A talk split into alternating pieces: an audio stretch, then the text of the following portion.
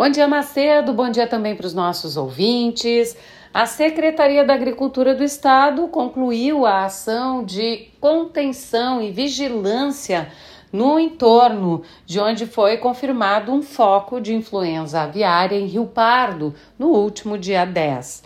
A ação de vigilância incluiu a visita a propriedades que estavam em um raio de até 10 quilômetros de distância do registro.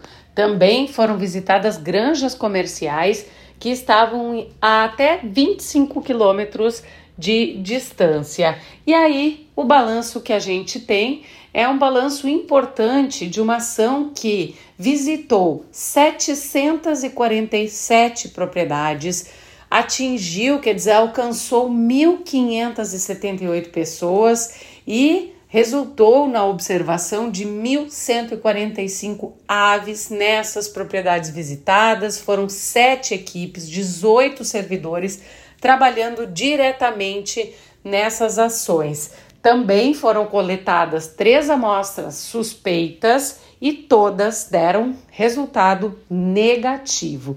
Esse trabalho está sendo considerado uma referência, principalmente pela utilização de uma nova ferramenta que foi desenvolvida pela Universidade Federal de Santa Maria e que auxiliou os fiscais né, os agentes, os servidores, a acompanhar toda a movimentação em tempo real. Mais detalhes em GZH. Com Lavoura, Gisele Leiblen.